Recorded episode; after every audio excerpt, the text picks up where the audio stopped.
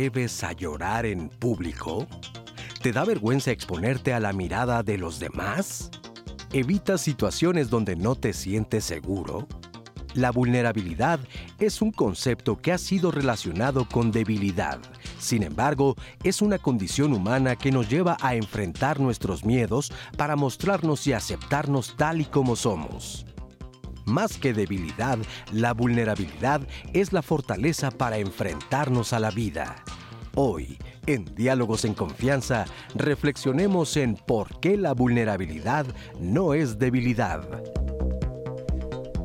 Hola, ¿qué tal? Qué gusto saludarlos esta mañana aquí desde el Foro de Diálogos en Confianza. Yo soy Cristina Jauregui y como ya vieron, el día de hoy vamos a hablar de un tema que a mí me parece fascinante, que es el tema de la vulnerabilidad. Y estuvimos preguntándonos en las juntas que tuvimos para platicar de este tema, por qué muchas veces juntamos la palabra ser vulnerable o la vulnerabilidad con la debilidad. Consideramos que una persona que no es valiente entonces es vulnerable y yo creo que es muy importante entender cuando hablamos de vulnerabilidad de qué estamos hablando, porque realmente la vulnerabilidad no es debilidad, es otra cosa completamente diferente que al final del programa vas a entenderla en su totalidad. Yo creo que este es un programa que va a cambiar muchas de las percepciones que tenemos y sobre todo vamos a seguir hablando de emociones que como ya sabes los miércoles a eso nos dedicamos, a hablar de todas estas cosas que son invisibles pero que forman el mundo en el que vivimos, forman las relaciones que tenemos, nos forman a nosotros mismos. Es importantísimo y el día de hoy la vamos a dedicar a la vulnerabilidad. ¿Tú te has sentido vulnerable? ¿En qué situaciones? ¿En tu familia se permite? ¿Qué pasa cuando hay un momento en el que te estás mostrando vulnerable? ¿Qué te dice tu entorno? ¿Qué te dices tú mismo? Cuéntanos, ya sabes que las redes van a estar abiertas para escucharte y por supuesto este programa tiene sentido porque ustedes están aquí. Así es que, bueno, pues buenos días a los intérpretes de lengua de señas mexicanas. El día de hoy está con nosotros Istiel Caneda, Alberto Mujica y Lía Vadillo. Me da mucho gusto saludarlos, chicos. Y por supuesto también mi queridísima Anaí. Anaí, ¿cómo estás? Buenos días, Cris. Qué gusto estar el día de hoy con ustedes. Empezando bien el día, cafecito, diálogos en confianza. Hablemos de vulnerabilidad. Yo leyendo sus mensajes hoy, Cris. Claro que sí. Qué, qué, padre estar juntas un miércoles más. Y bueno, eh, el día de hoy tenemos como invitados a Gabriel García Mellado. Él es psicólogo y coordinador general de Hombres por la Equidad AC. Gabriel, ¿cómo estás? ¿Cómo estamos, Cristina? Muy buenos días. Buenos, días, a todas y todos. Gracias por estar aquí con nosotros. ustedes. ¿Te sientes vulnerable entre mujeres? Fíjate que, la experiencia de los hombres a veces nos cuesta trabajo. Pero hoy te toca que estar aquí, entre, eh, en, el en el foro estamos puras mujeres y tú, ¿qué te parece? Rico, muy rico. Mm. Muy, muy rico. Muy interesante. Era para nosotros importante tener la, voz masculina, ¿no? Saber qué es lo que pasa desde los hombres con este tema. Estoy segura que nos va a encantar escucharte y sobre todo, pues bueno, estás en Hombres por la Equidad. Vamos a ver qué nos dices. Muchísimas gracias, por estar aquí. Eh, Patricia Krast también está aquí con nosotros. Ella es psicóloga clínica, psicoterapeuta corporal y existencial humanista. Ella es socia fundadora del Instituto Latinoamericano de Estudios en Resiliencia Aplicada. Pati, ¿cómo estás? Hola, buenos días. Buenos gracias por la invitación. Al contrario, gracias a ti. Qué gusto estar aquí. Qué gusto que estás aquí con nosotros. Y también está con nosotros Sandra Gordillo Rincón. Ella es psicoterapeuta gestalt y corporal humanista. Sandra, ¿cómo estás? Muy bien, contenta de estar aquí, contenta del tema. Eh, vulnerable por estar en televisión. cuando, cuando fui niña, mi primera experiencia en la televisión fue que se me olvidó la canción y tenía que presentarme en un programa y en medio de ese se me olvidó la canción. Entonces, eso es como muy común, ¿verdad? o sea, sí, de repente, o sea, el saber que estás este, frente a las cámaras y como, como ponerte en ese mood, te hace estar muy. Y todo este tiempo me ha tocado estar fuera. Bueno, o sea, lo, único, lo que recuerdo son unos ojos, no me acuerdo de quién, pero ah. que me descalificaron. Y mm. desde entonces he estado tras bambalinas. Es la primera vez que me siento a volver a estar en las cámaras después de que era niña. Entonces es una sensación muy bonita. Cuando me dijeron, tema vulnerabilidad, me acordé de cuando era niña, dije, hoy toca. Es, hoy toca. Hoy toca. Y hoy no me voy a quedar callada. Y hoy no me voy a quedar callada, exactamente. Hoy, hoy voy a hoy, hoy sí me la sé porque es mi canción. Exactamente. qué importante. Muchísimas gracias. Qué, qué, qué, qué, este buen comentario para empezar. Oigan, pues a mí me gustaría que me acompañaran a ver el siguiente testimonio de Miguel Ángel. Él eh, se ha sentido vulnerable durante mucho tiempo, ha tenido miedo, se escondió y él decidió un día pues enfrentar estos miedos, poner esta vulnerabilidad sobre la mesa, o sea, darse cuenta que era la única manera que él podía salir de donde estaba y vamos a ver hoy cómo se encuentra. Acompáñame a verlo. He sido vulnerable en varios momentos de mi vida porque sí hay miedo, sobre todo el miedo que me ha paralizado en algunos momentos. Sentir que no puedo con un problema, sentir que no puedo con, con el trabajo, sentir que no puedo con una relación de pareja, que no tengo las capacidades ni las habilidades, sentirme a veces hasta menos al, al crecer, esa inseguridad me llevó a guardarme mm, muchos procesos personales, entre ellos mi orientación sexual, en la cual pues lo, mantuve en secreto por mucho tiempo hasta que tomé la decisión de ya no vivir esa doble vida. En su momento eso me hacía muy vulnerable porque mi familia hablaba en relación a las otras personas que también eran gay, pero eran situaciones de mucha agresión, insultos y burlas. Y yo pensaba dentro de mí, pues eso que dicen de ellos, también yo lo soy. Algunas ocasiones pude lograr romper con ello y mostrarme tal cual como soy. Entonces me daba chance de llorar, de llorar en público. Además yo me consideraba y me sigo considerando un tanto sensible. Puedo llorar en público viendo una película. Ahora, ahora puedo darme chance también de abrazar, de decir palabras afectivas que antes no y alejarme de estas ideas que lo femenino es negativo, que lo femenino es debilidad, que lo femenino hay que estar conteniendo y que hay que ser nosotros los proveedores de ellas. Reconocernos vulnerables creo que las ganancias son sentirnos seres humanos, que hay momentos en la vida en los cuales no siempre vamos a estar con, con esa fuerza, con esa valentía, que hay, hay ocasiones en las cuales sí nos acobardamos, tomamos nuestra distancia, eh, y ese sentir ser humano pues es todo. Transitamos por todas las emociones, por todos los sentimientos. Y que hay cosas que he hecho con miedo, pero las he hecho y que al final está la valentía que he aplicado en mis decisiones. Y esa fortaleza es la fuerza, la energía que me permite continuar. Continuar con la vida y continuar con mis metas muchísimas gracias por este testimonio y creo que él nos demuestra, nos pone un ejemplo de muchas situaciones que efectivamente hemos vivido de una u otra manera mm. todos y que nos ponen frente a este sentimiento de vulnerabilidad. ¿Qué es para ti la vulnerabilidad? Bueno, la, la vulnerabilidad yo considero que es una fortaleza resiliente este, pero también podríamos caer en romantizar la vulnerabilidad eh, cuando ésta toca la vergüenza, ¿no? O cuando estamos siendo vulnerados. Yo creo que hay que diferenciar dos aspectos.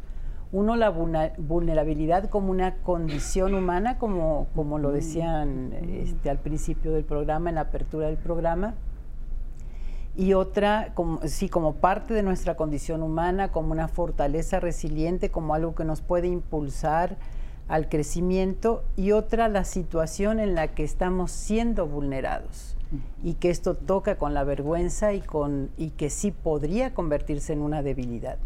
O sea, estas dos diferencias que pones es una el, el sentimiento que yo experimento y la otra una postura en la que alguien más me pone una postura en la que alguien más me pone, que me está vulnerando y que me puede, puedo caer en una indefensión, ¿no? En lo que se llama la indefensión adquirida, que lo trabajamos mucho en, eh, cuando estamos apoyando a víctimas, ¿no? O a sobrevivientes, me gusta más decir este término de violencias, ¿no? Entonces, ¿Qué es la vulnerabilidad? Pues yo pienso que es parte de nuestra condición humana. No, no te podría dar así una definición como tal acabada porque considero que no la, no la hay. Sí, sí, como, como todos los sentimientos y todas las emociones, ¿no? Como que es difícil poner una. Es difícil, pero creo que sí ha sido muy eh, eh, opacada por toda esta cultura que se le llama la japicracia, ¿no? O sea, la dictadura del optimismo eh, a fuerza, del que hay que estar feliz, exitosos, y que además la resiliencia se ha confundido con esto, ¿no? O sea, si eres valiente, eres resiliente, si eres vulnerable, no eres resiliente, como, como si hubiera así un, termómetro, ¿no? Un detector, un, calificador de si yo me muestro fuerte, eh, no lloro, si soy valiente, si no me caigo, si le echo ganas, como dice la gente. Este, entonces, soy resiliente. Es como, como poner esta idea de los totalitarios en este mundo también de las emociones, ¿no? Sí, sí, los totalitarios en las emociones. ¿Uno o no? Así es, así es. Ok, ¿tú qué dirías que es la, ser vulnerable? Bueno, lo que pasa es que, es que también eh, la vulnerabilidad es un estado en el cual se siente un peligro, ¿no? Eh, como un, un, acecho del peligro, ¿no? Entonces cuando eh, uno, una, une, se, acepta vulnerable, entonces es aceptar que estás ante un peligro y eso se identifica como debilidad. Y cuando te identificas como vulnerable, identificado como débil por los hombres, pero también por una sociedad que produce, que tienes que estar óptimo, productivo, este, al tanto de todo, con control, Ajá. Entonces no encajas ahí, ¿no? Y esto en el sentido, pues me lo trae justamente en el sentido de los hombres. Si tú no eres productivo, no tienes control, no tienes poder, entonces eres visto justamente como débil, ¿no? Lo cual nos hace daño a nosotros mismos y en las demostraciones que somos, que no soy vulnerable, que no soy débil, hacemos daño también a las demás personas. Hace rato comentaban y, en, la plática, programa, y me encantó lo que, lo que decían, porque creo entonces que el ver la, vulnerabilidad, que es la vulnerabilidad, es una posibilidad. ¿No? Es una posibilidad de vernos diferentes, como hombres, como mujeres pertenecientes a una cultura neoliberal y economizada y productiva. Esto es, es la posibilidad incluso de cambiar una sociedad, de ser introspectivos, de ser introspectivas. Claro. ¿no? Sí, o sea, cuando de repente me siento vulnerable como varón, por ejemplo, eh, es, es, una parte de mí que tal vez nunca he explorado, ¿no? Esa es la posibilidad de verme diferente, o sea, encontrar una parte mía que nunca me he atrevido a ver, a visualizar, a sentir, a, a, a ser mía, a saber qué habita en mí. Sí, pero o que me da miedo volver a sentir, ¿no? Mi pareja, eh, fallece mi padre y mi pareja me dice, como un año después, cuando veo algo que me atraviesa, y me abraza y casi que se me dice, ven, y entonces como yo sé lo que es el dolor y no quiero sentir ese dolor, ¿no? Probablemente me pasa también en el sentido de que si me ve ella vulnerable, entonces, todas estas ideas que tenemos irracionales los hombres, ¿no? Claro. De que entonces me va a ver, entonces me cuesta trabajo, ¿no? evocar ese dolor. No solamente es algo que me pasó, sino también algo que sé que no quiero pasar porque dentro de mí mismo tengo introyectado que no tengo que ser débil. Una serie de ideas otra vez irracionales en torno a las mujeres y cómo nos ven y los hombres y el poder que podemos Claro, importantísimo. Adelante. La vulnerabilidad es algo que negamos y que es inherente a todos. Y creo que la pandemia nos los vino a decir a todos. El dar terapia, ¿no? Y estar tú sentada de este lado del consultorio con tu paciente y decir, estamos iguales. Te pasa a ti y me pasa a mí, pasa en otro lado del mundo, o sea, pasa en todos lados. Nos dejó vulnerables y vistos a todos, ¿no? Entonces es algo que se niega y que, por otro lado, decías, esta parte de ser como somos, esta expectativa que hay de cómo deberíamos de ser, ¿no? Esta happy gracia que me encantó, que decía Patti, a ver, debemos de ser felices, debemos de ser, en el, en el momento que dejamos de tocar sentimientos que no consideramos correctos, en ese momento dejamos de estar completos. Y si entonces no tocamos la, vulnerabilidad, ¿de qué manera podemos ser creativos y podemos innovar? Si estamos haciendo y repitiendo patrones de todo el tiempo y estamos haciendo lo mismo, ¿no? Porque a mí me dijeron que yo debería de ser de tal manera. A ver, pero ¿por qué entonces eh, crees que es considerada o en qué momento se considera la vulnerabilidad como una desventaja? O sea, como una debilidad. Mira, si lo viéramos como mujeres, estamos ahorita que tenemos que ser todo y aparte estar lindas, ¿no? Y ojo que llores, porque entonces te van a pisar. Entonces no tienes que llorar. Entonces nos aprendemos a corazarnos, porque el otro, si sabe el otro dónde me duele, me va a pegar. O sea, digamos que si, si yo expreso mi vulnerabilidad, eh, ¿sería como un permiso al otro a que abuse de mí? Pareciera ser que nos dijeron eso, porque entonces vivimos en la cultura de la desconfianza, en vez de decir, ojo, se me rompió la pierna, por favor puedes pasar con cuidado. No, yo soy fuerte, a mí no me duele nada.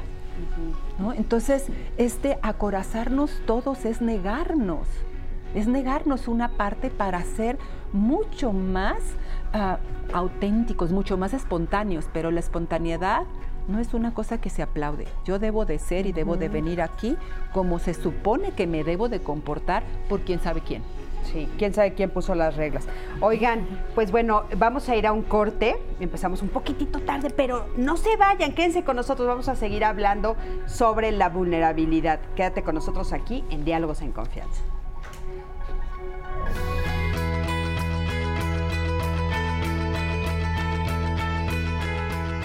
La vulnerabilidad puede transformarse en fortaleza si identificas las situaciones que te hacen sentir expuesto, incómodo o inseguro.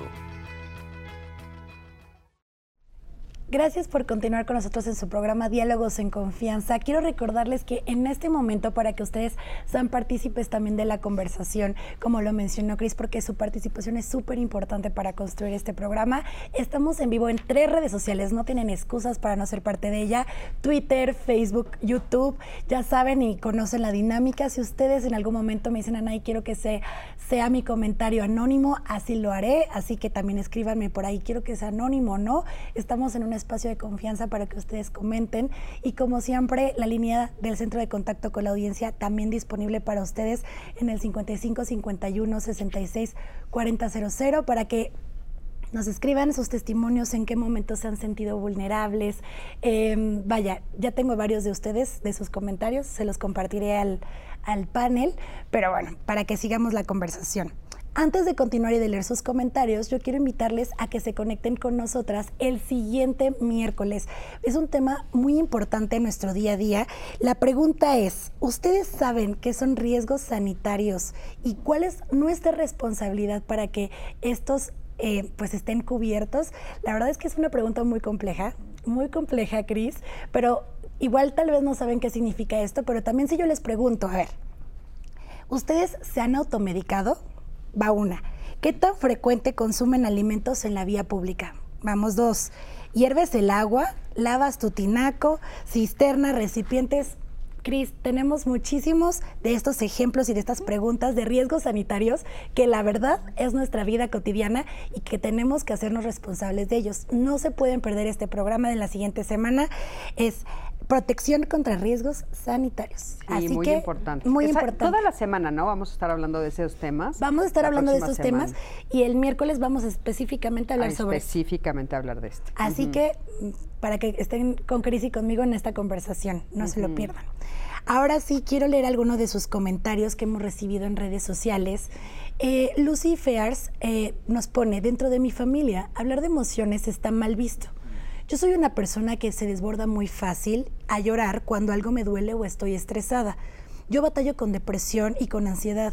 Muchas veces cuando hablamos en familia y yo comenzaba a llorar, invalidaban lo que sentía y decían que ya no me iban a escuchar si lloraba. Eso me hace sentir horrible porque pensaba que el problema era yo por tener todo a flor de piel. Ahora sé que no tienen nada de malo y cuando llego a llorar frente a ellos les digo que es mi forma de expresar lo que siento. Otro comentario de su Surizadai Martínez Domínguez dice, muy interesante el tema de hoy. A mí en lo personal me ha costado trabajo ocultar mi vulnerabilidad, ya que desde pequeña mi mamá me regañaba y me enseñaba a no mostrarme débil ante los demás. Y ahora en el trabajo oculto mis miedos y emociones, lo más que puedo por miedo a que me vean, entre comillas, débil. Yo sufro de ansiedad y un miedo a convivir en el mundo exterior. Más de tanto ocultarlo, ya me acostumbré a sufrir en silencio, nos comenta a través de Facebook. Otro comentario eh, que también está relacionado con la familia. Mi familia me ve mal porque eh, fácilmente lloro ante situaciones de tristeza y alegría, nos dice Laura Aguayo. Pero soy tan fuerte que ni enferma dejo de cumplir mis obligaciones. Mis temores e inseguridades las he enfrentado con valentía, pero con humildad, haciendo mi mejor esfuerzo.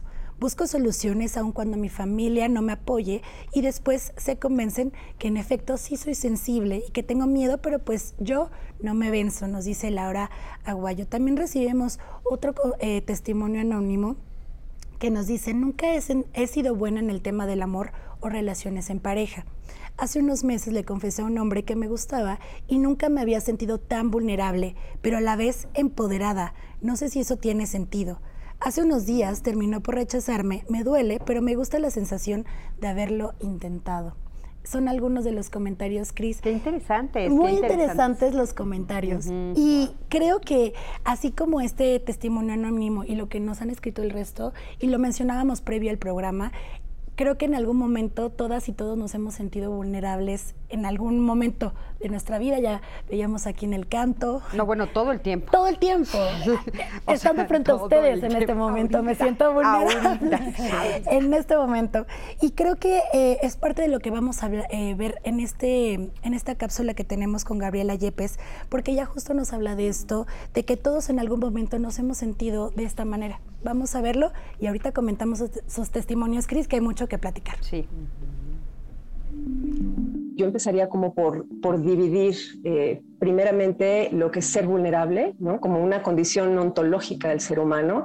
Sí, somos limitados. Y dado que somos limitados, somos frágiles, somos imperfectos. Y desde ahí somos susceptibles a, pues, de entrada a la muerte, ¿no? En términos, en el concepto amplio, y a partir de ahí a todo lo que signifique muerte como, como cambio, como pérdida, como el antes y el después. Otro me parece que es la conciencia de vulnerabilidad, que es este reconocer que soy vulnerable, reconocerme, eh, identificarlo, asumirlo, integrarlo eh, como parte de mi ser persona, ¿no? de, este, de este ser humano que soy. Y por último, sería como el sentimiento de vulnerabilidad, que el sentimiento, yo a lo que me refiero con ello es, en, digamos que se expresa en el sentimiento de vulnerabilidad mi unicidad. Es como yo lo interpreto, cómo lo decodifico, cómo filtro esto que estoy sintiendo y desde ahí interpretarlo como algo malo, como carencia, como insuficiencia, eh, como, como esto, una debilidad. O puedo filtrarlo desde el reconocimiento de una realidad para poder reconocerla y asumirla, eh, necesitamos tocar la experiencia. Si tocamos nuestro ser vulnerable, a final de cuentas, también tocamos nuestra, nuestro ser precario, pero junto con ello la posibilidad. Víctor Frankl diría, la muerte es una acicate para la vida. Entonces, rendirme ante este ser vulnerable, precario, limitado que soy, es también poder voltear hacia la posibilidad, es la posibilidad de mirar hacia lo luminoso de tocar con la gratitud de ser el que soy y darme permiso de ser el que soy reconociéndome valioso. Entonces creo que reconocer la vulnerabilidad es el acceso al, amor, al sano amor por uno mismo y por los otros, y también a la libertad, a esa capacidad de autodeterminación, ¿no? esa, esa libertad saludable que nadie me puede privar, de la que nadie me puede quitar. Muchísimas gracias a Gaby. Yo creo que lo describe perfectamente bien desde donde lo estamos eh, planteando todos nosotros. ¿no? Ella habla de estas tres formas diferentes y, bueno, cómo la podemos integrar y es el camino al amor ¿no? y a la libertad. Creo que es muy importante. Y bueno, retomando, retomando lo que dicen los de estos, adelante, por favor. Retomando, eh, bueno, lo que nos compartían en las redes, em, uno de los testimonios donde esta mujer habla de yo, yo siempre lucho, salgo adelante, no me dejo vencer, no me venzo. Yo quisiera compartirle que rendirse también es de guerreros. O sea, los guerreros también se rinden cuando, ¿no? Es saber eh, hasta dónde, ¿no? Pongo en riesgo eh, mi vida emocional, ¿no? Mi vida física, mi salud, etcétera, y decir con esto no puedo. Y está bien rendirse. Está bien rendirse, está bien tocar con esta vulnerabilidad, con los límites, ¿no? Como nos compartía ahora este Gaby, dice, Gaby perdón, y, decir, ok, con esto no puedo. O sea, uno no, no es resiliente todo el tiempo, 24 horas y en todas las áreas de la vida y ante todas las circunstancias. O sea, yo puedo ser muy valiente en esta batalla y puedo salir adelante, pero en esta otra, ¿no? Tal vez necesito tocar con, con mis límites y decir necesito apoyo, necesito ayuda, por eso considero que, la, que e integrar la vulnerabilidad a nuestra vida nos da esta perspectiva humana, ¿no? Claro.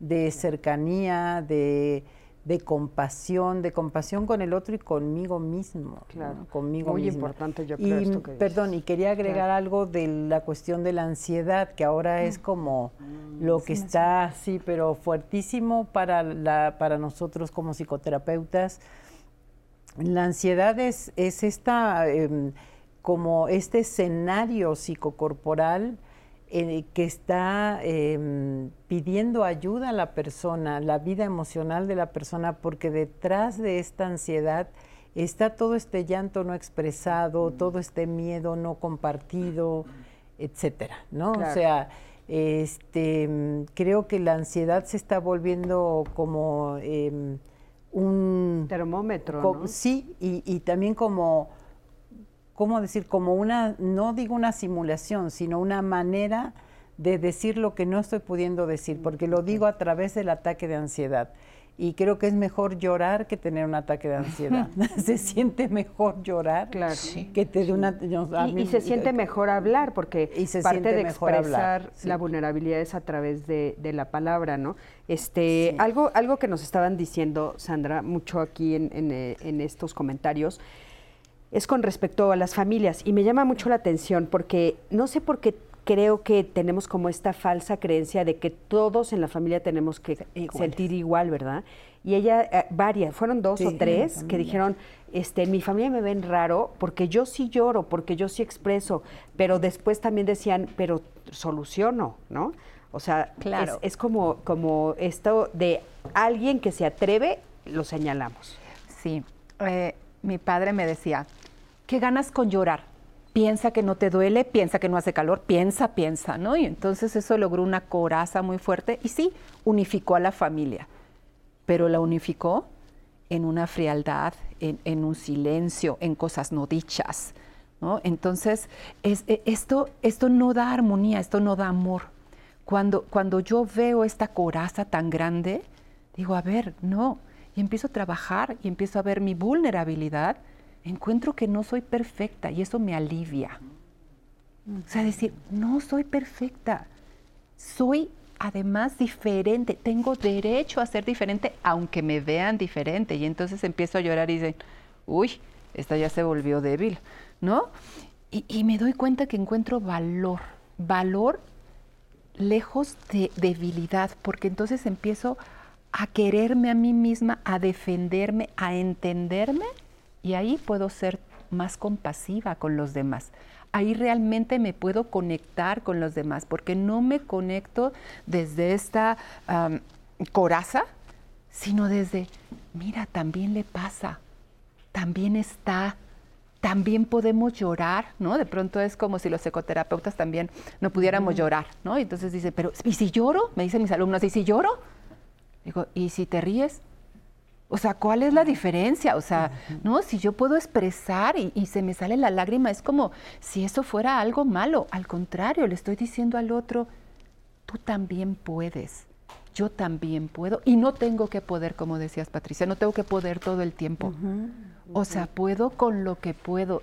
Y esto, poder llorar, me alivia y me hace más libre y me hace más libre de comunicarme con un otro. Ahora, me llama esto la atención de, de, hay veces que no puedo, este, o sea, es que estoy pudiendo al rendirme, ¿no, Pati? O sea, estoy pudiendo, o sea, es, es, ¿por qué está mal visto? ¿no? O sea, finalmente también el, el, tomar la decisión de decir hasta aquí. no puedo. Pues también es, es, una decisión tomada, ¿no? O sea, como que eh, no nos damos cuenta que somos partícipes de todo. Parecería que en el momento en el que me vuelvo vulnerable, estoy olvidándome de mi ser como si estuviera eh, saliéndome de mí misma y dejándome ahí expuesta y no es cierto, es una falsedad. Y viene el sentimiento de no soy suficiente y, yo diría no soy suficiente para quién. Claro. Por eso esta parte de decir, a ver, me reconozco imperfecta me libera. Claro, ahora el mensaje de tu papá era si lloras no vas a ser parte de la familia. O sea, al final de cuentas, no o sea, para que yo aquí eh, eh, no este, eres gordillo. Sí, eh, ahorita gordillo, exacto. Sí, o sea, los gordillos, ajá, los gordillos sabemos que llorar no tiene sentido. no hay permiso, claro, no hay permiso para llorar, ¿no? Pero encontramos todas estas estos casos extremos en las familias, o sea, estos casos que brincan, que son diferentes y que nos enseñan tanto, ¿no? Híjole, y que, la familia es fundamental. O sea, cuando, te, cuando dices es que no eres gordillo, es puf, no pertenezco a este núcleo que es importantísimo para, para mí. Pero ahorita que, que, decían, me venía a la mente, claro, todos estos valores que se transmiten a través de la familia y diferentes instituciones, creo que vienen de un patriarcado, esto es de una valorización de, lo masculino. De lo masculino, claro. Entonces, todas estas, todo esto que estamos hablando son valores de fuerza que aparte se atraviesan con una sociedad de mercado, ajá, la cual tú tienes que ser fuerte, tienes que producir, tienes que, sonreír. Todo aquello que es femenino no es importante. Y me recuerdo, y retomando justamente el ejemplo de, la compañera, creo que era Gaby la que escribió, me viene mucho a la mente, hablando justamente de estos, de estos valores masculinos.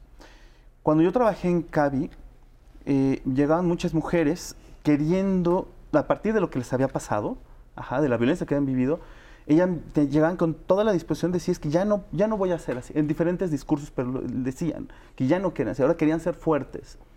Y me venía a la mente un, ejemplo, una metáfora muy bonita que me compartían la gente que eh, había tomado formación con Fina Sanz. Decía que a veces pensamos que la fuerza es como un roble, que tenemos que ser como un roble, que viene un aire huracanado y no te mueve, porque el roble es fuerte. Es fuerte, resiste. Pero el asunto es que el roble no solamente es fuerte, sino también es rígido. No se mueve ni un centímetro. Es masculino en realidad. Pero hay otro tipo de fuerza.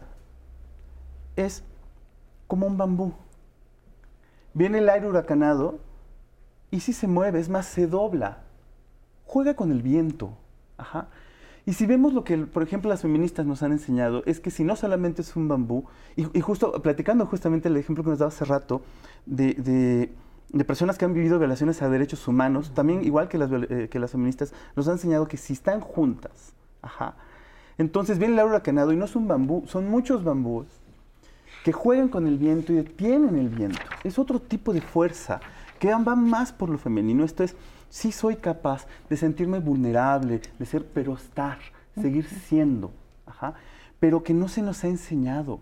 Entonces, esta persona rígida como un roble, a final de cuentas, a largo plazo, va a tener consecuencias. Claro, se puede romper con un viento fuerte, ¿no, Gabriel? Ahora, algo que, me, que estás repitiendo una y otra vez que me llama mucho la atención es esto de, este, es que ser mujer está mal visto, lo femenino está mal visto, ¿no? Entonces, eh, ¿estás diciendo que, que, la vulnerabilidad es algo que se ha permitido más al, al, a las mujeres, al sexo femenino?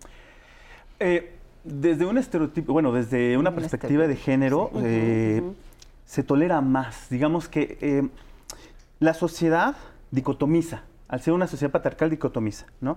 O sea, hay hombres, mujeres, femeninos, masculinos, invisibiliza otras diversidades, ¿no? Y entre ello, los hombres crecemos con una identidad masculina que va a negar lo femenino. Esto es, nos empezamos a dar mensajes, es algo muy burdo, desde esto hasta más, por ejemplo, gritas como niña, corres como niña, pegas como niña. Es mucho más complejo que eso, pero entonces tienes que comportarte demostrando al resto que no eres lo contrario. Tienes que aguantar, ser fuerte, ejercer violencia, competir, no solamente competir, ganar, ¿no? Eres, eh, eh, eh, fracasas si no ganas, si no te impones al otro. Si alguien te mira feo, tienes que... Entonces, todo lo contrario no es importante, no es venerable. ¿Por qué? Porque es de lo femenino. Ahora, van a intervenir otras cosas, como cuestiones de clase, etcétera. Claro, claro. Pero esto, estos ejemplos que pusiste son muy importantes porque son las narrativas que escuchamos todo el tiempo, ¿no? De hecho, hemos visto hasta ejemplos donde les dicen a las niñas, corre como niña y corre de una manera, ahora corre como niño, a la misma niña y corre diferente, ¿no? Entonces, sí, es, es clarísimo esto, pero me llama mucho la atención porque entonces eh, ahora que, las mujeres hemos entrado al mundo laboral, entonces tenemos que dejar de ser vulnerables. Ahí viene la trampa. es una trampa. Claro. Con esto de la, de la mamá luchona, ¿no? La famosa imagen esta. Doña Lucha. Eres, doña, ¿no? Eres la mamá luchona. Entonces también eh, ser, eh, por el testimonio que, que, nos compartía esta chica que dice que ella siempre llora o es o el llorar es una manera que ella tiene más experimentada de comunicarse, es este, estigmatizada ¿no? por su familia. Y esto es cierto, o sea, también en estos momentos, en ciertos ámbitos, y esto de ser la mujer superpoderosa y también la mamá luchona, entonces si, si hay una mujer que llora, también para las mismas mujeres, así como vemos a los hombres que lloran débiles, también nosotras eh, las estigmatizamos. Claro. Y entonces se, se, escucha mucho, también lo he escuchado en series, por ejemplo, españolas y en series de televisión, etcétera, esto de decirle a alguien que llora em, como una manera de expresión, eh, estás border, Mm. como si, eh, y, entonces se ha sobrediagnosticado en la ah, psicopatología el trastorno limítrofe de la personalidad. estar border o estar viviendo una experiencia borderline no tiene nada que ver con expresar la vulnerabilidad. Claro, y con expresarla, el, o sea, con el llanto, porque aparte eh, porque el cuidado, por, perdón, porque entonces la vulnerabilidad se está estigmatizando hacia la locura, o sea, Estás, estás border, estás loco, estás débil. lo, vulnerable es similar entonces a la locura, a tener un, problema de salud a un problema de salud mental. Claro. Porque entonces ella, es que ella siempre llora, es débil, está medio mal, ¿no? entonces, este, esto nos lleva mucho más a ocultar la, vulnerabilidad, a, esconderla, ¿no? Claro. Oigan, eh, me gustaría que me acompañaran a ver la siguiente, el siguiente material. Eh, vamos a hablar que, vamos a ver qué es lo que nos dicen justo sobre los mandatos sociales, o sea, los mandatos sobre todo masculinos que eh, socialmente se repiten una generación tras otra y entonces hace que los hombres eh, pues no tengan acceso a las emociones de la manera que nosotros la tenemos y el daño también que les hace. Ahorita regresamos a comentar el caso. Acompáñame a ver. Los hombres, para no sentirnos vulnerables, cuando aprendimos esos mandatos tradicionales de género, que es decir, desde la cultura patriarcal, la cultura machista, pues una forma de responder a no, para no sentirnos vulnerables es, es la violencia. Y la violencia hacia las mujeres, hacia otros hombres o hacia uno mismo. Por supuesto, eh, todo lo que parezca femenino va a ser rechazado por un sector de, de, de, los hombres, porque esto pondría en duda mi masculinidad, ¿no? Así. Pero ¿qué masculinidad? Pues una masculinidad machista. Entonces los mandatos de género nos enseñan a los hombres eh, que tenemos que aguantar. La pregunta es, ¿qué hago con esta tristeza? ¿Qué hago con este miedo? ¿Qué hago con este enojo que está al interior y que esto me pone en mayor vulnerabilidad? Y muchos de los riesgos que corremos los hombres eh, con nosotros mismos tiene que ver con no reconocernos vulnerables. Y una de las preguntas que eh, le he aprendido a mi pareja me dice, ¿qué te está enseñando esta emoción? Desde el mandato tradicional me diría, ah, pues aguantarme y no quebrarme. Pero desde otro lugar, como hombres nos invitaría a darnos cuenta de la importancia que tengo para aprender a gestionar mi vida emocional y que esto no me genere un daño físico, cognitivo y que se traduzca en prácticas de violencia conmigo y con otras personas. Aprender de, nuestra vida emocional nos invita a los hombres a reconocernos desde una manera integral, pero también aprender a vivir con estas emociones que forman parte de nosotros. No hay emociones ni masculinas ni femeninas. Las emociones tienen que ver con esta experiencia que tenemos hombres y mujeres. Pues muchísimas gracias y creo que hay mucho que sacar de este eh, comentario porque creo que eh, es lo que nos está pasando a nivel cultural, a nivel social, en el interior de, las casas, ¿no?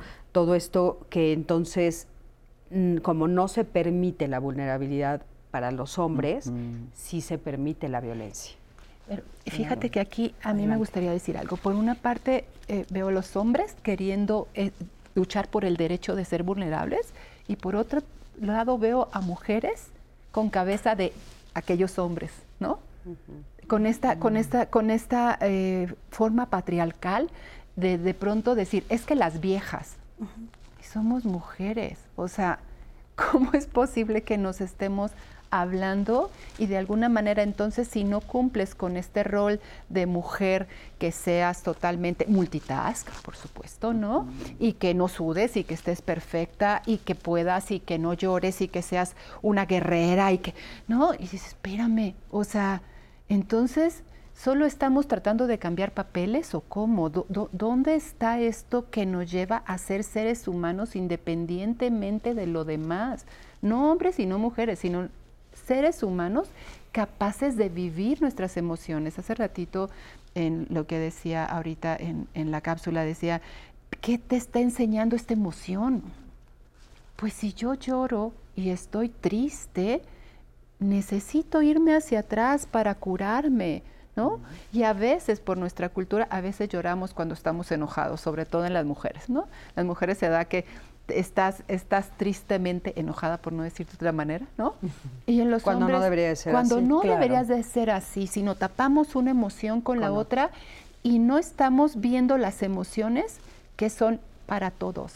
Esto, esto me parece muy importante que fue lo que dijo eh, ahorita el eh, Cirilo, Cirilo, que dice, eh, bueno, las emociones no tienen sexo. Eso me parece buenísimo, ¿no? O sea, todos nacemos. ¿Por qué cuando ya estamos en esta tierra, entonces nos empiezan a dividir y a decir esto sí, para ti, esto sí para, ¿no? Y creo que eso es mucho de lo que hemos visto. ¿Por qué razón hay mujeres que, que se expresan como hombres? Pues porque tenían que buscar formas de integrarse al mundo masculino. al mundo masculino, y es una trampa. Sí, adelante. Y, justo pues porque entrar al mundo masculino requiere imposición, entonces a veces ahí tiene que masculinizarse porque viven violencia dentro de esos espacios, ¿no? quiero retomar lo que, comentó Cirilo, un, saludo, es, una persona muy admirada para mí Cirilo. Mm. es que las emociones de, la dinámica de las emociones de los hombres es bien interesante. Em, porque la vulnerabilidad también se vive diferente de acuerdo a los privilegios que se tienen. Mm. Eh, cuando, nos, cuando tenemos, eh, eh, en este caso los hombres, cuando nos sentimos vulnerables ante un entorno, sabemos que estamos perdiendo los privilegios que comúnmente tenemos. Por ejemplo, en relaciones de pareja, para irnos más para acá. Claro. Ah, cuando la pareja me dice que no a lo que yo quiero, ajá, cuando la pareja eh, me demuestra independencia, cuando la pareja eh, me demuestra autonomía, ¿no? O simple sencillamente quiere hacer lo contrario a lo que yo quiero, tenemos un conflicto. Yo eso lo puedo interpretar desde mi poder y mi control, bueno, que estoy perdiendo el control y que no forzosamente quieres ser independiente, sino que no quiere estar conmigo. Ok, vamos a quedarnos con eso y regresando te retomo para que nos los expliques un poquito mejor. Eh, vámonos a un corte, quédate con nosotros, estamos aquí en Diálogos en Confianza.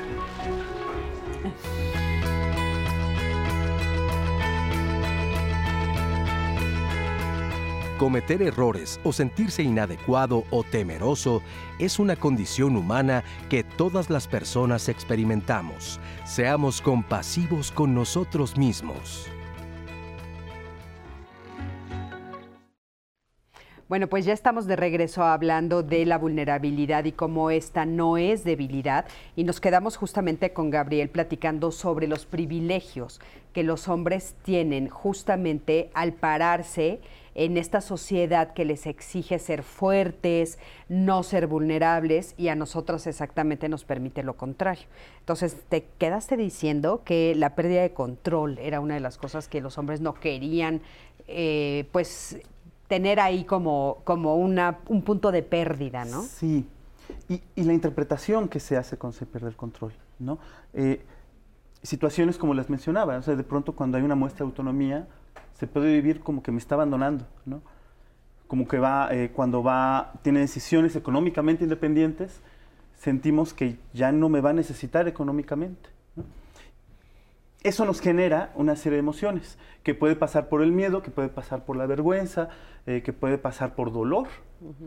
Pero al no tener ese desarrollo emocional, que es nuestra propia responsabilidad también el tenerla, lo, transformamos, como les comentaba, en lo que sí sabemos manejar. Más allá de que lo aprendimos, sabemos manejarlo y decidimos que, es ira o enojo. Exacto. Oye, me gustaría, perdón, nada más ahí, porque creo que es un punto importante. A ver si nos puedes explicar. Fíjate, cuando dices ahí, este, o sea, si yo tengo miedo que ella me deje, ¿no? O sea, yo lo que tengo miedo al final es que ella me deje. Sí, sí, o sea, si ella me dice de repente que va a trabajar y que va a ganar dinero, cuando la, la estructura de, de la pareja ha sido que yo soy el proveedor, y entonces ella ya va a ganar dinero, ya no me va a necesitar. si no me necesita, me va a dejar. Ese pensamiento es el que nos pone en un estado de vulnerabilidad. Eso, ¿no? Es, eso, decir eso, decir eso nos, lo sacaría a los hombres del problema. Y sin embargo no lo dicen porque tienen miedo a mostrar esa parte, a mostrar te quiero y no te quiero perder.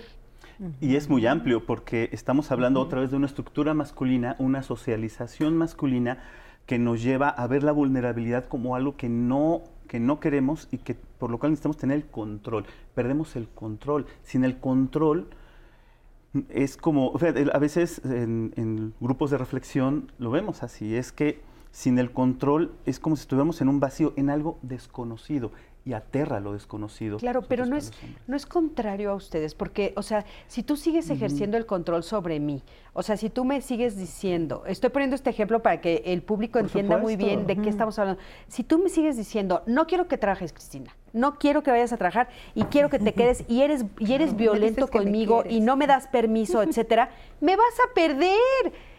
Justo decirme lo contrario me gana. ¿Por qué los seres humanos no entendemos eso. Si tú llegas conmigo y me dices, te quiero. Me, te quiero, no te quiero perder, me da miedo que cuando ganes dinero decidas que no soy importante ya para ti. Va a ser muy triste lo que voy a decir y esto sería una invitación a, la reflexión para nosotros. Y lo comento desde mi propio trabajo porque sé lo que, lo que cuesta. Yo no soy ajeno a esto.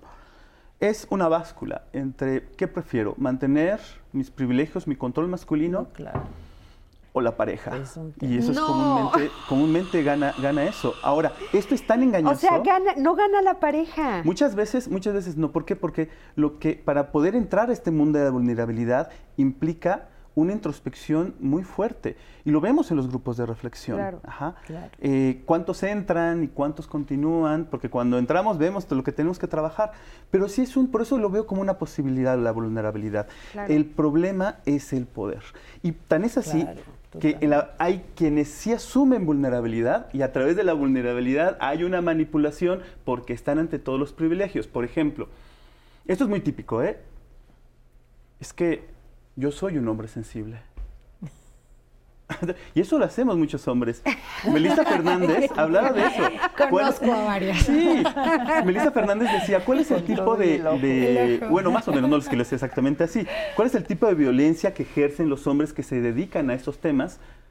La violencia emocional. Claro. ¿no? Y que pasa por ahí. Y Juan Guillermo Figueroa comenta que el tratar de ligar o tratar de establecer una relación erótica afectiva a través de, la de ese tipo de manipulaciones es doblemente violento. ¿no? bueno, y es maquiavélico, por Dios. Es maquiavélico. Maquiavélico. Por eso este, está el tema del poder de fondo y la manipulación de la vulnerabilidad. Fíjate que me llama mucho la atención porque eh, es como el poder contra el amor, ¿no? Es muy triste, pero, pero es real. Ahora, en el fondo, por eso yo también lo veo como una posibilidad, porque nosotros los hombres, en ese sopesar, eh, es difícil cuando les hablamos eh, y, decimos eh, responsabilidad afectiva, no violencia, y a veces como que no se entiende, porque no entendemos también lo que nosotros ganamos. Y se gana muchísimo con eso, se, gana una mejor calidad de vida, se una cercanía con hijas, hijos, una mejor relación, ¿no? Lo que pasa es que el renunciar otra vez a todo esto cuesta trabajo. Renunciar a los pactos patriarcales, por ejemplo. Claro. Sí, sí, sería cambiar toda la estructura. O sea, yo estoy totalmente de acuerdo en lo que dices. Es un proceso, un proceso, porque no puede ser una imposición tampoco de las mujeres hacia los hombres como un mandato de ahora tienen ustedes que ser vulnerables para que nosotros los nosotras los apreciemos, ¿no? O sea, no son mandatos, son procesos de autoconocimiento, de introspección, de sensibilización y co-construidos desde la compasión, desde la amorosidad, ¿no? Exacto. Y esto desde la paciencia, co-construidos, co-construidos, o sea, con el otro, no es un mandato. Ahora seamos vulnerables, todos muéstrense, porque no tampoco, o sea, no es así. Como tampoco lo otro, los totalitarismos, ¿no? Que decías, me encantó tu palabra, es el totalitarismo de, de las emociones, porque vivimos en esta sociedad este, totalitaria hacia las, este, dictatorial hacia las emociones. Tienes que ser esto y entonces invalidas lo otro. Es un proceso y lo que estás diciendo, claro, renunciar a los privilegios eh, es todo un, todo un trabajo personal, este, una decisión y por supuesto que ganas mucho, ganamos mucho en las relaciones entre eh, las diversidades. Eh, ¿no? Eh, ¿qué podrías decir que ganamos? Porque fíjate, creo que, creo que ahí está como un poco lo que, el punto ciego. O sea, parecería que no se sabe que se gana. O sea, como si la, esa ganancia no, como no es tangible, el poder sí es tangible. ¿no? Claro. Y, y, y, esta ganancia no es tangible, entonces no es valiosa y entonces no la puedo eh, poner en números y tampoco puedo darle el valor que debería de tener. Pero tú qué dirías que se gana? O sea, ¿cómo podríamos convencer a los hombres que nos están viendo y a las mujeres que están en esa posición? Te conviene porque vas a ganar qué? ¿Qué vas a ganar? me pones en una posición muy no, entre todos lo hacemos, entre, todos. por favor. Sí, entre todos. Bueno, desde mi experiencia personal y terapéutica y demás, yo creo, pienso que se gana mucho eh, y que primero que nada que el poder es algo conocido y entonces, bueno, sí tenemos ganancias, no tampoco digo que sea malo, o sea, hay ganancias, pero con la vulnerabilidad muchas más, o sea, nos vuelve más con una mejor salud emocional desde la perspectiva psicocorporal, este es por supuesto mucho más saludable el poder expresar esto, con esto no puedo, en esto no soy suficiente, no, no soy suficiente, esto no lo sé, tengo que aprenderlo. Exacto. No, por esto de la pandemia, yo nunca había dado consulta en línea en 30 años de práctica clínica. claro nunca había dado consulta en línea y adolescentes menos. Y los chavos me enseñaron, ay, mira, hazle así y así en medio de la sesión. Eso no lo debe de mm. hacer un psicoterapeuta. Pues yo rompí oh, muchas reglas de lo que no se debe de hacer un psicoterapeuta. Y te acerca al otro. Exacto. Oye, no, no, no, chavos, ayúdenme porque no le sé con esto. Ah, maestra, hazle así. Te acerca, ¿me entiendes? Te vuelve espontáneo, flexible como el bambú, ¿no? hombre, has dicho este, cosas hermosas, ya Me entró la inspiración poética. ¡Qué bueno, qué bueno! es que eso que eso me parece que es importante. resistir, mira, me acerca al otro. Resistir es parte del proceso resiliente. Es, si, si hay una adversidad y tú no resistes, la adversidad te arrasa, te traumatiza pero es solo la primera parte del proceso. Si tú resistes más de lo conveniente, entras en estado de estrés, de depresión, de tensión, de ataque de ansiedad, etcétera. Entonces necesitas flexibilizarte. Y claro que ganas mucho, o sea, pero necesitamos co-construir una sociedad donde la, donde la vulnerabilidad esté integrada a nuestra experiencia con otro ser humano. No estoy diciendo una co-construir una sociedad o relaciones sociales vulnerables, no, ni vulnerables ni vulneradas, sino donde la vulnerabilidad esté integrada en la experiencia humana desde la compasión y desde el amor. Exacto. O sea, ese, ese, ese es el secreto. O sea, el amor y el amor y la corrección. Empezando por el cuerpo. Si yo digo, a ver, el poder, si me siento ¿no? Como me pongo así derecha, si yo lo nombro, mi cuerpo responde. Pero cuando digo vulnerable, ah, me relajo, digo, ah, que fluyo, ¿me entiendes? me voy a sonar hippie diciendo el fluir, pero, no, pero el flow, ¿no? El flow es maravilloso. o sea, siento mucho más como que hay esto que, esta palabra que tú has eh, nombrado varias veces aquí, posibilidad, ¿me entiendes? Esto, posibilidad. Y tú lo acabas de modelar. Sí. Cuando, cuando te pregunto, Cristina, oye esto, y dices, espérate, me pones en una situación, ¿no? y nos dices, o sea, nos dices de alguna manera, estoy vulnerable, no lo sé. Sí. Y en el momento que lo haces, cambia tu, tu postura y empiezas a buscar e, e, esta posibilidad de hacerlo sabiendo que estamos aquí para co-construirlo ¿no? Y creo sí, que te dije, entre todos lo hacemos. ¿no? Y entonces eso, es que, eh, fíjense, es, eh, qué lindo lo que estás diciendo, porque, claro, fue un ejemplo en el cual construyendo juntos y dando, se puede, se puede sacar algo maravilloso. O sea, la definición que dijiste es hermosísima y es finalmente lo que estamos diciendo. O sea, a mí me gusta decirle a los hombres, o sea, el amor que sueñas, ahí lo encuentras. No lo encuentras en el poder. El amor que soñamos todos los seres humanos, ahí lo encontramos no en el poder. O sea, ese, este es el llamado de la, del programa de hoy. Y a las mujeres. Claro, y a las mujeres. No nos vamos a liberar buscando el poder tampoco.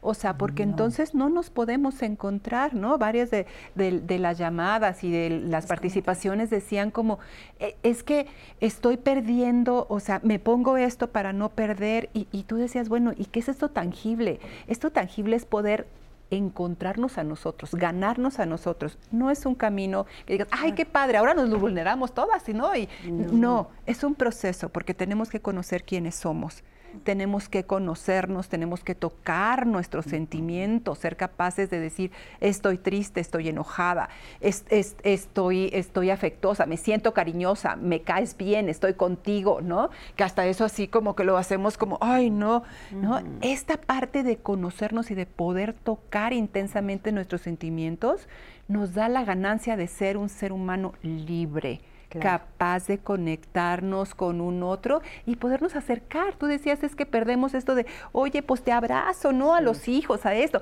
No, porque tengo que poner el ejemplo de eso. No, o sea, creo que ganamos mucho en ese ahí sentido. el poder. El poder. O sea, yo creo que el poder de la vulnerabilidad es la la dignidad, ¿no? Sí. Oigan, de eh, recuperar nuestra dignidad, sí, o sea, cuando tú dices estás resistiendo, por ejemplo, esto lo veo mucho en trabajo con víctimas, ¿no? Sobrevivientes de violencias, ¿no? es que yo soy resiliente porque he resistido y sigo resistiendo 20 años en una relación con una pareja alcohólica o, o violenta, etcétera y dónde está tu dignidad, ¿no? Cuando tú tocas con tu vulnerabilidad y dices, yo ya con esto no puedo, ese es un gran poder, ¿me entiendes? Porque te lleva la posibilidad de, de, de, hacer otra cosa en tu vida, realmente de tocar la vulnerabilidad como fortaleza resiliente. Claro, eso me parece maravilloso. Acompáñenme a ver el siguiente testimonio y vamos a, ver qué, nos dijo en este momento. Creo que tenemos el de Gloria, ¿no? Este, sí, Gloria Martínez, sí. Ella se ha sentido vulnerable y ha vivido con mucha depresión, llora, se bloquea, en fin, vamos a escucharla y ahorita regresando vemos qué le decimos. Acompáñenme. En mi caso, por ejemplo, eh, de esta parte de la, de la vulnerabilidad, pues sí es algo es una experiencia pues em, que he vivido. Mi vulnerabilidad pues la represento a través de la sensibilidad, este, cuando, o sea, de pronto con mucha presión pues empiezo a llorar, este, y bueno, como que me bloqueo, ¿no? Y esto pues sí ha sido un poquito más notorio en la parte de, de, trabajo.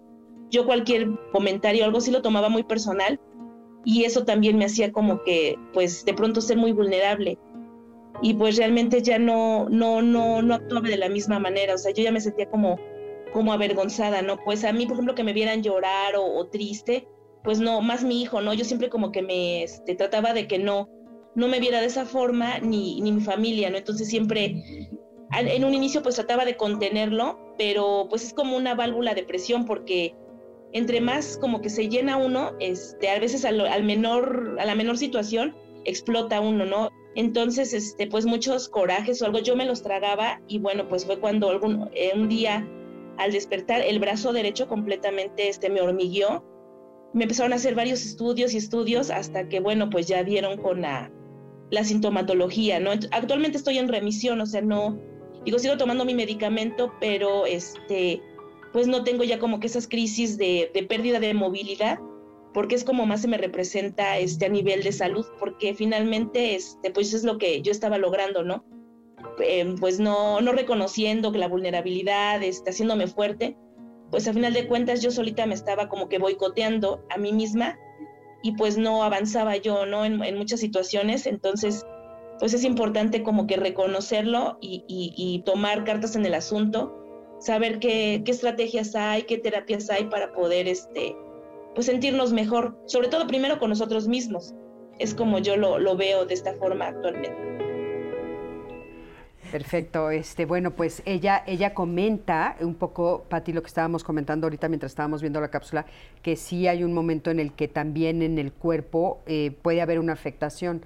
Eh, pero bueno, hay, hay, hay dos posturas, ¿no? También puede ser un problema que no tenga que ver con no expresar las emociones, sino un problema de salud mental. Sí, claro. O sea, nosotros estamos hablando aquí mucho sobre la vulnerabilidad como, como fortaleza, como posibilidad, como mostrar nuestras emociones, expresarlas. Pero también hay situaciones por eventos traumáticos de la vida, por desajustes químicos de nuestro cerebro, etcétera, que conforman pues todo un cuadro que podría llamarse depresivo, trastorno depresivo o trastorno limítrofe, así como se llama en la clínica, en la psicopatología y en otros modelos psicopatológicos se les llaman experiencias, ¿no? Experiencias depresivas, experiencias eh, borderline, etcétera, que nos hacen experimentarnos vulnerables, claro, este, más tendiente hacia una debilidad, ¿no? Que no podemos autorregular estas emociones, que estas emociones nos invaden, y afloran, pero no como no las sentimos como un alivio, sino que las sentimos eh, como un, una dificultad para poder funcionar en nuestra vida, ¿no? Entonces ahí es cuando necesitamos sí el apoyo de la psicoterapia, en dado caso de la farmacología, de las terapias alternativas, de la etcétera, de la psiquiatría este, Pero claro, ese es, otro tema. Eh, sí, y eh, por supuesto que si, me, si no puedo autorregular estas emociones, si me están, me estoy sintiendo afectada por estos síntomas de ansiedad, de depresión y demás, voy a sentirme vulnerable. Claro, muy importante. Adelante. Eh, Muchos comentarios, em, sí, sobre esto que eh, estamos mencionando, pero también habían mencionado bastante sobre el tema de estos mandatos que hay en la sociedad. Este, por ejemplo, de Johan Alexis, que dice, yo entiendo a la vulnerabilidad como ser susceptible a cualquier problema o situación. A través de estos hechos se forma la persona y sirve como mecanismo de defensa para salir adelante. Soy sensible a toda de, eh, desgracia, nada humano me es ajeno. Nos escribe a través de Facebook. Qué bonito. Eh, también ya mencionaba un caso que lo platicamos antes y que tiene que ver con esto de Andrea que nos escribía, yo soy borderline y siempre he andado con cara duda en la calle, solo en casa o que personas de muchísima confianza lloro. Solo quienes viven y conviven mucho tiempo conmigo me, da, me dan, se dan cuenta que soy una persona vulnerable y probablemente peligrosa. Nos escribe a través de Facebook. Otro comentario que tenemos de Berenice Castro, lamentablemente es así una sociedad machista que provoca tantas heridas emocionales, hacer entender que antes de ser hombre o mujer somos seres humanos. Eh, nos escriben a través de Twitter el usuario CUD. Eh, solo conociendo de qué pie cojeamos, podemos resolver cómo y hacia dónde caminar. Hay que ver nuestras vulnerabilidades. Muy importante, es una oportunidad, como dices, de crecimiento, de cambio, claro. Eh, también ya, ya mencionábamos hace un momento algunos de los comentarios de estos mandatos que se pueden tener incluso este, de mujeres, personas, etcétera. Eh, y recibimos justo un comentario de eso. Dice, nada más molesto que una mujer en el trabajo por cuestiones laborales llore. Es infantil y hay un lugar y tiempo para todo. Em, eso nos escribe una mujer también a través de Facebook. Una mujer no los escribe. Dice, sí, nada más molesto que una mujer llore en el trabajo por cuestiones laborales. Es infantil. ¿Qué opinas de eso? ¿Qué opinan de eso? Mm, es que es interesante porque el, uso y el manejo del poder, que el, problema no es tener poder, sino cómo se ejerce, ¿no? claro. Puede, eh, yo, yo hablé de, la perspectiva, una perspectiva de género, pero hay diferentes perspectivas, ¿no? El uso y el manejo del poder de una familia puede venir de padre y madre, ¿no? papá, de las personas adultas hacia niñas y niños, ¿no? Ayer trabajando con jóvenes, eh, también veía, veía la dificultad que hay a las personas adultas para que piensen que se les salgan de control los, los jóvenes. Aquí, este, por supuesto, o sea, entre pares, por ejemplo, puede haber violencia, por ejemplo, de una mujer hacia otra mujer, ¿no? Y, justamente a través de una idea, pues hablaba de una, de una idea patriarcal de que llorar es malo, y más en un lugar en el cual tú tienes que trabajar, ¿no? Y si no trabajas, te pones a llorar, estás, eh, eh, no estás produciendo, porque yo sí estoy produciendo, porque yo sí soy fuerte. Claro, o, tal vez es por la forma como le dicen las cosas, porque también eh, llora por algo, algo de trabajo, dicen, ¿no? Ahí, pues habría que ver cómo se lo dicen, Claro, claro. De que tal vez la están insultando, el ambiente laboral tal vez es violento, de, de descalificación, y no es necesariamente así, que es otro de los mitos masculinos, ¿no? El ambiente laboral tiene que ser violento y tiene que ser descalificativo y no es cierto. ¿eh? Porque probablemente hay Probablemente hay violencia laboral. Y de alguna manera es como si las mujeres estuviéramos en esta lucha por el poder. Y entonces, ¿cómo te atreves tú, otra mujer, a llorar? Si a mí me está costando mucho hacer todo esto y hacer esta lucha para que me vean, ¿no? Y entonces, de pronto no nos damos cuenta que algo le está pasando al otro, que algo le está, o sea, ¿cómo nos acercamos para ver qué le pasa? Ahorita en la cápsula, eh, esta mujer decía, es que yo me callé mucho tiempo, ¿no? Y entonces me callo, me callo, me callo y lloro y no toca su enojo hasta que un día explota. Y claro, en ese día el cuerpo le dice, hey, hey, aquí hay algo que te callaste. y el cuerpo empieza a hablar. Entonces es esto que me callé, que es mi emoción callada, que es mi llorar, como, eh, como en, otra, en un lugar que supuestamente no se debe. Es una forma de expresión que si fuéramos un poco más compasivos con nosotros mismos y con el otro, podríamos decir, ¿qué te pasa? Claro, claro. Vamos a un corte, en un momentito regresamos. Quédate con nosotros, estamos en Diálogos en Confianza. Iba a decir algo irónico, pero mejor no.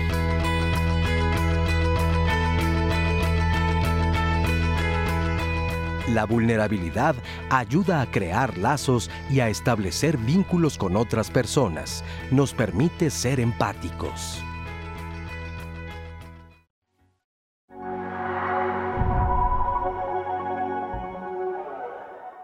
La vulnerabilidad yo considero que es una fortaleza resiliente.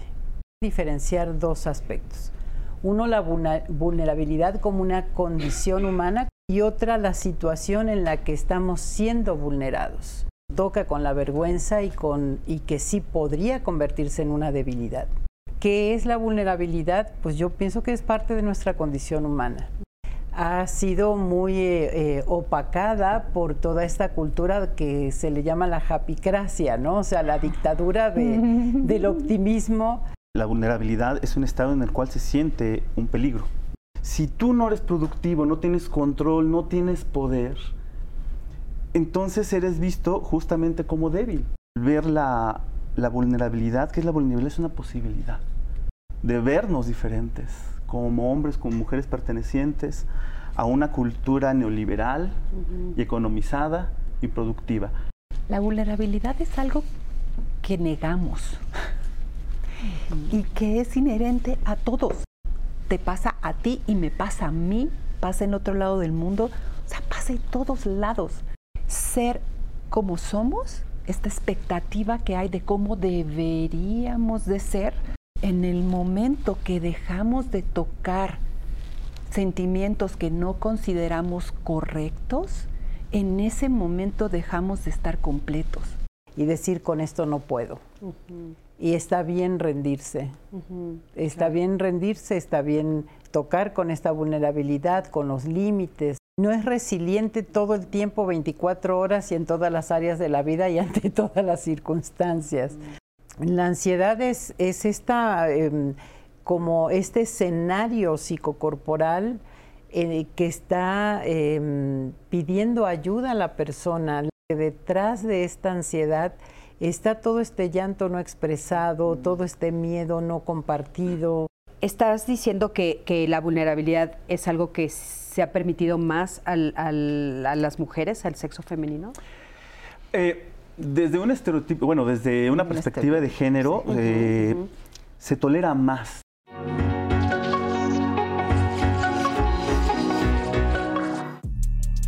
Dicen que al que no habla, Dios no lo escucha.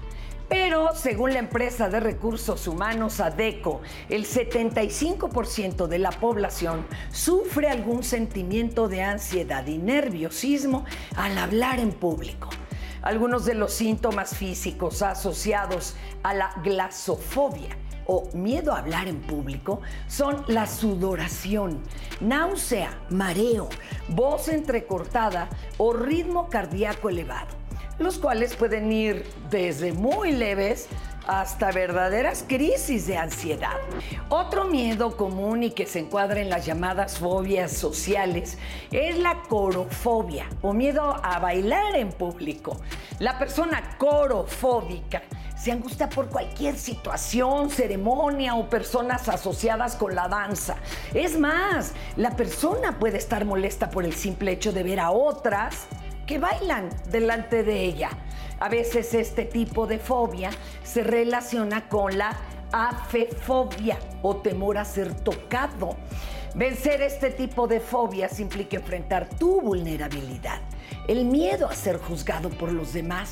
Muchos terapeutas recomiendan la desensibilización sistemática, que se trata de ir poco a poco acercándote a la situación problema.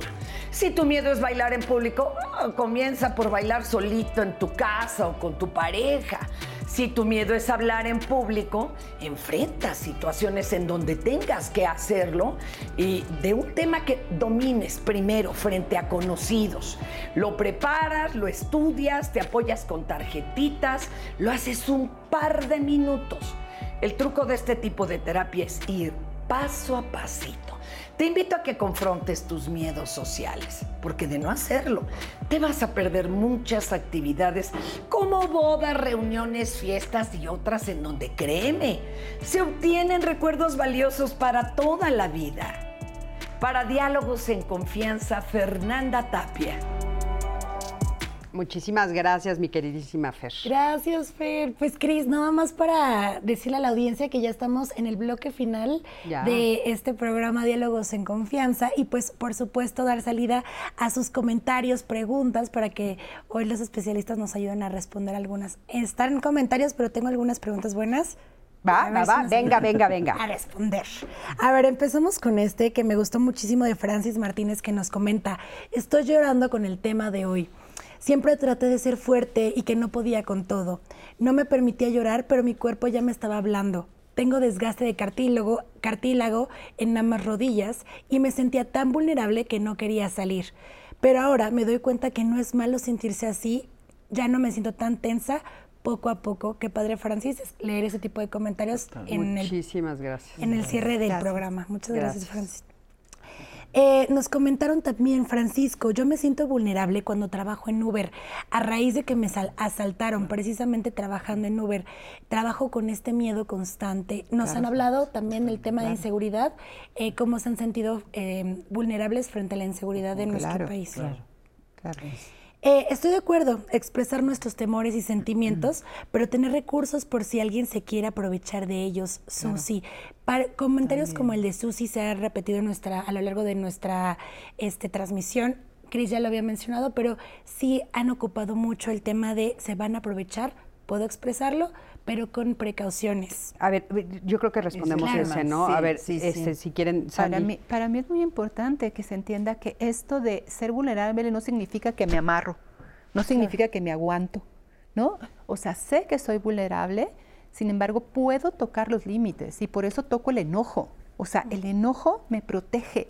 Y a veces las mujeres lloramos en vez de decir hasta aquí, ¿no? Y es importante poder poner hasta aquí me lastimas. Entonces, voy a ver mi entorno y voy a medir mis riesgos y voy a decir hasta aquí.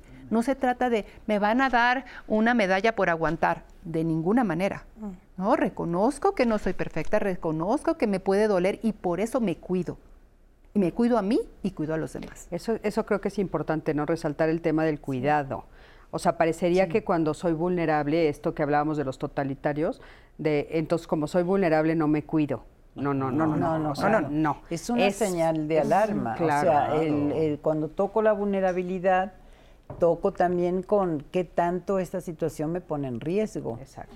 Y me cuido, ¿no? Por lo que comentaban de la cuestión del Uber y demás. O sea, si he tenido experiencias en las que eh, Em, eh, me han vulnerado, o sea, lo de afuera me ha vulnerado, em, puedo, eh, al tocar con este miedo, pues el miedo es una, es una señal de alarma, nos sirve para la sobrevivencia, para el autocuidado, para el poner límites, eh, para no exponerme y para buscar los recursos que, que me ayuden a, disminuir el impacto de esta situación si me tengo que seguir exponiendo, como en el caso de un chofer de Uber, ¿no? Que tiene que seguir este trabajando de esto, ¿no? Ahora, eh, perdón, si eh, a veces se tiene ese miedo, ¿no? Sobre todo lo hemos visto en los grupos de hombres, como eh, decir, bueno, es que si, si yo me muestro vulnerable o si yo dejo de ejercer violencia y ella ahora es la que ejerce violencia, es como perder, perder el control. Y a veces perder el control da mucho miedo, ¿no?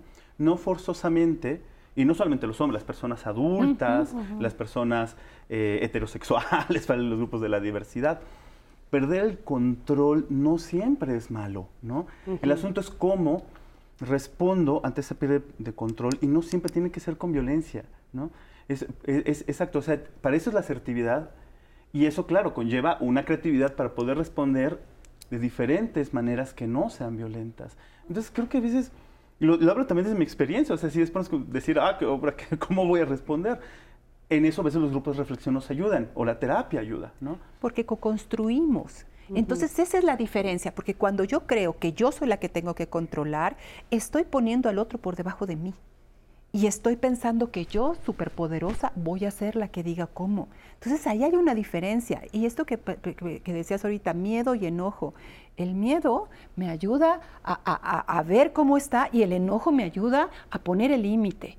Entonces, si yo no puedo tocar mi enojo, no voy a poder poner límites, pero si no puedo tocar mi miedo, como nos decía el del Uber, oye, tampoco puedo cuidarme porque entonces me voy a exponer. Y no se trata de eso. Por eso es importante poder tocar todas nuestras emociones y poder tener un proceso personal, porque esto de vamos a ser vulnerables nos puede pasar es no es tan fácil, se requiere valentía para entender quiénes somos y en esta valentía entonces vamos creciendo y vamos entendiendo que el otro también crece, que el otro también se defiende. y ahí construimos. Eh, eh, como saber qué me dicen. O sea, las emociones me están hablando. Me hablan. No me hablan. Entonces, el, la emoción, en el caso de, lo, de Uber, del miedo, pues solo le está diciendo tienes que estar alerta, a qué. O sea, ya te pasó, qué, cómo sucedió, por qué sucedió, en qué lugar estabas, qué cosa no viste. Y a veces, aunque estemos atentos, a veces aunque veamos, aunque nos estemos cuidando, pues a veces nos pasan situaciones, ¿no? O sea, también hay que entender esa, esa parte, ¿no? Pero bueno, a, ver, si alguna más nos ibas a decir. Tenemos esta llamada de Francisco eh, Bárcenas que dice, para mí en la vulnerabilidad es muy importante la mancuerna entre actitud y aptitud a partir de nuestro genoma humano que en ocasiones no lo desarrollamos. Otra llamada también nos dice, la vulnerabilidad es la cualidad que es susceptible de ser lastimado o herido físicamente. Yo creo que la vulnerabilidad entra en la percepción de cada individuo, nos dice Juan Francisco Meso. En, en lo que él decía y él describe en su comentario, perdón, en su llamada, es que pues vulnerable puede ser como, esto para mí tal vez no es vulnerabilidad, pero para ti sí es estar vulnerable. para mí no es vulnerable estar en frente a un, este, una cámara, hablándole a no sé cuántas personas, pero para otra persona puede ser que sí. Entonces es lo que nos menciona en su llamada Juan Francisco, que em, entra la percepción de cada individuo con respecto a la vulnerabilidad. Claro, sí, sí, es personal. Claro, claro. Mónica nos dice, eh, para mí es muy complicado mostrarme vulnerable. Generalmente cuando estoy enojada lloro. Es la forma de sacar todo mi estrés, pero esta forma me hace sentir más vulnerable ante una emoción que yo considero debe demostrarse con más fortaleza. Eh, pero bueno, el llanto al parecer es uno de los comentarios y más eh, Pero cuando yo me enojo. Cuando se enoja, eso es lo que menciona. Eso sería como importante, ¿no? O sea, ¿cuál sería la expresión adecuada del enojo? Exacto, porque la expresión adecuada ahí está hablando en que el enojo no llora, o sea, es, como si se equivocara de, como si se equivocara de, vestimenta, ¿no? Como si se equivocara de esencia. El enojo dice hasta aquí. El enojo habla de, de cuidado, de poner un límite. Entonces, eh, parece que no se puede terminar de empoderar porque se va a llorar. ¿No? Ahí ah, puede haber el enojo no está bien visto, ¿no? Así como ah, en mi familia decían, ¿para qué ganas con llorar? ¿No? El, el enojo estaba bien visto, llorar no. Entonces ahí podría ser al revés y, es un proceso de aprender. Claro. Tanto esto como esto me sirve. Porque, por ejemplo, el enojo, así como, como a los hombres no les permiten la vulnerabilidad ni muchas emociones, ¿no?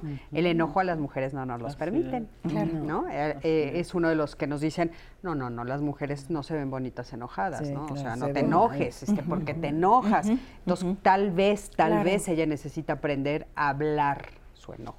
Y a reconocer que está bien. Y que también, está bien. Y expresarlo corporalmente, porque a las mujeres también se nos ha, em, con esta opresión social, eh, expresamos el enojo de estoy muy enojada. No me crees, ¿verdad? o sea, realmente hay una, una energía que tiene el enojo que no tiene el, que no tiene la tristeza. Claro. Son eh, y rutas neuroquímicas diferentes. Y por, lo tanto, corporalmente Ay, ¿está enojada? Sí, claro, sí, sí, estoy enojada, porque mi cuerpo lo, se pone diferente, ¿me entiendes? y no estamos hablando de golpear, y no, insultar, no, no, no. Me da risa porque una amiga, una amiga le decía a su hijo, mami, ¿estás enojada? No, y ella voltea y le decía, no, no, estoy encabronada. o sea, más que enojada, pero sí es esto que dices, claro. el enojo, o sea, es, más fuerte, no necesariamente si tú lloras, está lo descalificas al enojo, le, le quitas la, se dice importancia que, las mujeres estamos tristemente encabronadas. O sea, no llegamos. Entonces, esto que tú decías, esto que, que mandamos al otro es, estoy enojada, mira qué enojada es. ¿no? O sea, no, no, no, no, no es congruente la comunicación que yo mando con el otro, por lo tanto, el límite no está puesto. Ok, y, me están preguntando que eh, de, producción que si la vulnerabilidad se puede utilizar como chantaje. Híjole, qué preguntita. Sí, bueno, es que... Ah, hace ratito lo dijo. Hace ratito Gabriel lo dijo. A ver, no, espérate. Lo, justamente, por ejemplo, lo, comentabas, este, esto de yo soy, veme, yo soy un hombre bueno. Mira, muy claro, en mi familia. mi papá agarraba y decía, con un conflicto con mi mamá, venía y me decía, entiéndela. Mira, de verdad, ella pues, es así, así, así, pero yo sí te escucho. no, mira, de verdad, a veces es difícil tu mamá, pero sé tolerante. Yo no soy así. O sea, ahí hay un mensaje que pasa desde yo te entiendo y aparte yo soy, yo soy, pero está utilizando para una manipulación, pues, ¿no?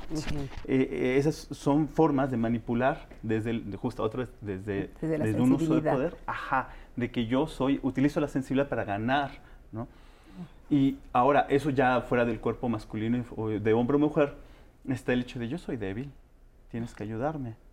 No puedo hacer mi tarea, es que yo tengo una, eh, eh, fíjate que mi, mi, familiar se puso mal, ayúdame a hacer la tarea y me voy a, jugar fútbol, que son violencias sutiles, ¿no? Claro. Entonces de ahí para bien de ahí. No desde la vulnerabilidad. Sí, no. es Yo creo que la vulnerabilidad es una parte de la condición humana y un, se puede convertir en una fortaleza, en una posibilidad. En Esto otro es más bien un rasgo narcisista de la personalidad o de agresión pasiva que usa una dramatización en la que se hace el débil o el pobre de mí para se victimiza Estamos hablando de otra cosa. Manipular a los habla de manipulación. De, manipulación. de chantaje y, manipulación. Chantaje y manipulación. A, ver, eh, ¿hay más preguntas? Hay una pregunta, Cris, que les hiciste a los panelistas, eh, que qué se ganaba cuando se era vulnerable. Pero la audiencia, y fueron varias personas, voy a tomar la de Jesús López Reyes, que nos dice, bueno, ¿cuáles son los riesgos de ser vulnerable. Ah, Me parece muy interesante. A, ver. a, ver. los riesgos de ser, de, ser vulnerable, y tomo alguna de las de lo que nos dijeron al principio también, de esto de, de no pertenecer a este grupo, a la familia, ¿no? Entonces, para esto, decir, híjole, sí soy de la familia, pero no soy igualita, ¿no? Eso es un riesgo. Y entonces ahí corres ese riesgo encontrándote a ti misma, tomando el valor de decir, y aunque no sea igualita, también pertenezco a esta familia, ¿no? Pero sí es, sí es un riesgo, ¿no? Es un riesgo de no encajar en ciertos lugares, ¿no? De que no todo el mundo te diga qué bien lo haces. Y entonces ahí tiene que crecer hacia, hacia nosotros mismos este conocernos y esta dignidad que decía Patricia hace rato, ¿no? Esta dignidad y este amor propio. Yo, yo creo que, eh, perdón, creo que también tiene que ver con eh, poner barreras o poner este límites. Yo también creo que tiene que poner tiene que ver con poner límites. O sea, yo creo que tú debes de saber frente a quién te puedes poner vulnerable. Ah, sí, claro. O sea, es muy importante. claro, no, o sea, estamos hablando de una de una emoción tan importante, tan profunda que conecta a tal grado que si el receptor no está parado ahí, no se merece mi vulnerabilidad. Así es. O sea, no se merece mi revelación. No. Porque tiene, tenemos que estar en el mismo estado para poder entonces, porque si no, si te puedes, dignidad. puedes burlarte de mí, puedes, puedes este, tratar de, menospreciarme, de hacerme sentir mal. O sea, tengo que saber frente a quién. O sea, es bien importante elegir frente a quién. Y ahí estás hablando de, escuchar, de escuchar tus emociones, porque ahí va a estar el miedo diciéndote, aquí no es el lugar. Exacto. Claro. Y, es interesante porque, bueno, también hay que, hay que ver, de, todo, de, todo, de toda decisión hay una consecuencia, ¿no? Ya sé si decido ponerme o no vulnerable. Pero también hay vulneraciones sociales, o sea, las personas con cuerpo de mujer, o sea, las mujeres, son vulnerables a muchas situaciones sociales. Si pasa por una calle oscura, pues saben que no solamente les pueden asaltar, sino las pueden violar, ¿no? Eh, pero trayéndonoslo, por ejemplo, al tema de pareja, pues es que la vulnerabilidad trae consecuencias de que si lo pongo o no lo pongo. Ahí lleva mucho, algo que quería retomar, algo que dijo, no sé si se llama José Francisco, Juan Francisco. El que nos preguntó José López de los riesgos de ser vulnerable. No, eh, es que hubo alguien que comentó ah. de que la vulnerabilidad tiene que ver con una actitud y una aptitud. Ajá. En un sentido introspectivo y trabajo personal, Juan Francisco. Y en torno a, la relación con las otras personas y los riesgos de ponerte vulnerable, tiene que ver primero, yo me echo hacia, hacia mí si quiero ponerme vulnerable. Y para eso, uno, no estoy entrenado para verme vulnerable o no, o entrenada para verme vulnerable o no. Ajá.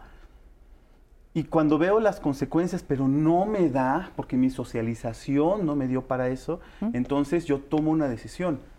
Busco una terapeuta, voy a un grupo de reflexión, eh, me acerco a gente que, que, me puede señalar, es porque le escucha, por ejemplo, en el caso de los hombres, siempre en lo personal yo recomiendo, ayer le decía a los jóvenes, escucha a las mujeres.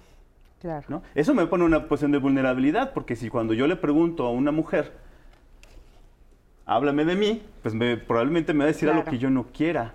Pero eh, cuando tomo esa decisión, me sirve para decir, un trabajo introspectivo, decir, híjole, me cuesta trabajo, pero probablemente sí. Y te quiero escuchar porque te quiero, quiero mejorar mi relación contigo. Claro. Gabriel, nos vamos a tener que quedar en eso. Sí, otra vez. Porque tenemos dos minutos para despedirnos. Este, dos minutos. Una frase para despedir. A ver, Brené Brown dice, la empatía es una elección de ser vulnerable para sentir con un otro. Entonces ahí creo que no es que vayamos a ir vulnerables por la vida, ¿no?